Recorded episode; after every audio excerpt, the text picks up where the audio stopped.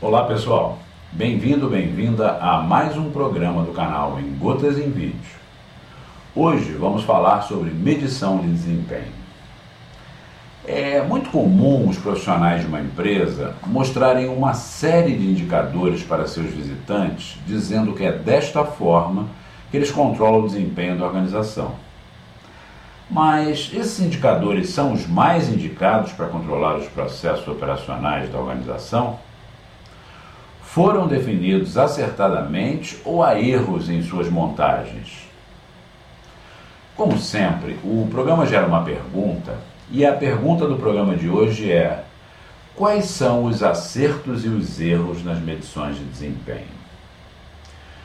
Vamos descobrir nos próximos minutos? Bom programa. É notório que os indicadores de desempenho de uma empresa além de úteis para avaliar sua atuação e resultados, são o elo de conexão entre as estratégias da empresa e seus processos. Uma vez definidos os indicadores a serem acompanhados pelo nível estratégico da organização, os processos que contêm esses indicadores devem ser considerados como críticos para o negócio e necessitam ser revistos e melhorados com prioridades. Mas como medir com eficiência evitando medidas desnecessárias e indicadores que não agreguem valor ao sistema de mensuração de desempenho. Primeiramente, deve-se ter em mente alguns tipos comuns de erros nas medições e nas escolhas dos indicadores a serem medidos. Por exemplo, primeiro, grande número de indicadores, que significa tentar medir tudo de uma só vez. Segundo tipo de erro, não conhecer o significado do indicador. Para que isso não aconteça, uma carteira de identidade do indicador, com sua definição e características, deve ser elaborada. Terceiro, falta de cuidado na coleta de dados. Quarto, indicadores não alinhados aos objetivos estratégicos da empresa. Uma consulta ao mapa estratégico da empresa deve ser realizada antes da definição dos indicadores-chave do negócio, de forma a garantir sua aderência e utilidade às estratégias da companhia. Quinto, coletar dados e não analisá-los. Sexto, selecionar indicadores de baixa relevância. Numa medição do número de ervas daninhas numa plantação, Utilizar o parâmetro de tempo adequado ajuda a dar relevância ao indicador, ou seja, se a gente vai medir tiriricas na horta, a chamada ciperos rotundos, não vamos medir por segundo, gente.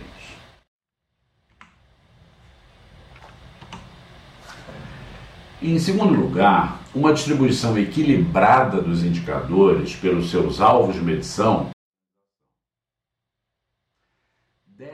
ter indicadores que meçam pelo menos a situação financeira da empresa, a qualificação das pessoas que trabalham nela e a motivação das equipes de trabalho.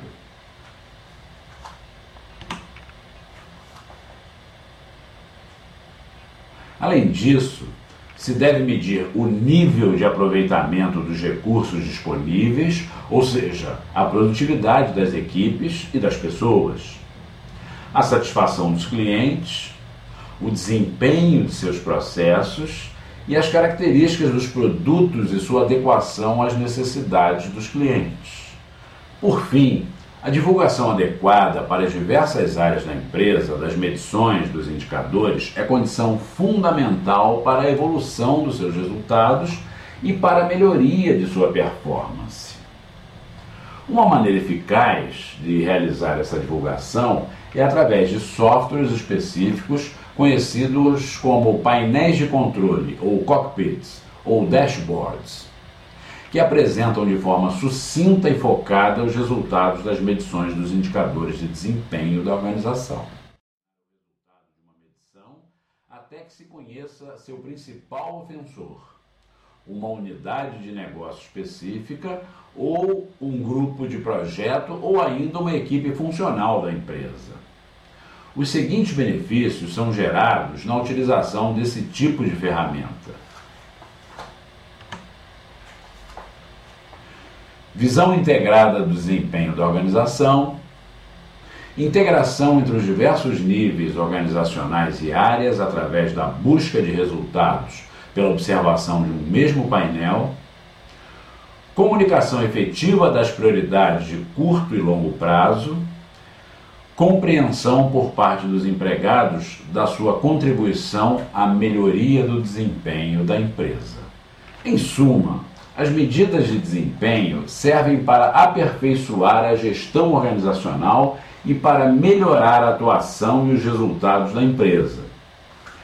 A melhor maneira de agregar valor a um sistema de mensuração de desempenho é evitar as armadilhas dos erros de medição, equilibrar os indicadores entre as mais importantes grandezas a serem medidas e divulgar as medições de forma adequada seja no que diz respeito ao público-alvo, seja no que concerne à forma mais concisa e eficaz de transmitir os resultados das mensurações. Estas três providências certamente reduzirão o número de erros no sistema de medição, com consequente elevação dos acertos nas decisões tomadas, fruto da observação dos valores e tendências dos indicadores. Pensem nisso.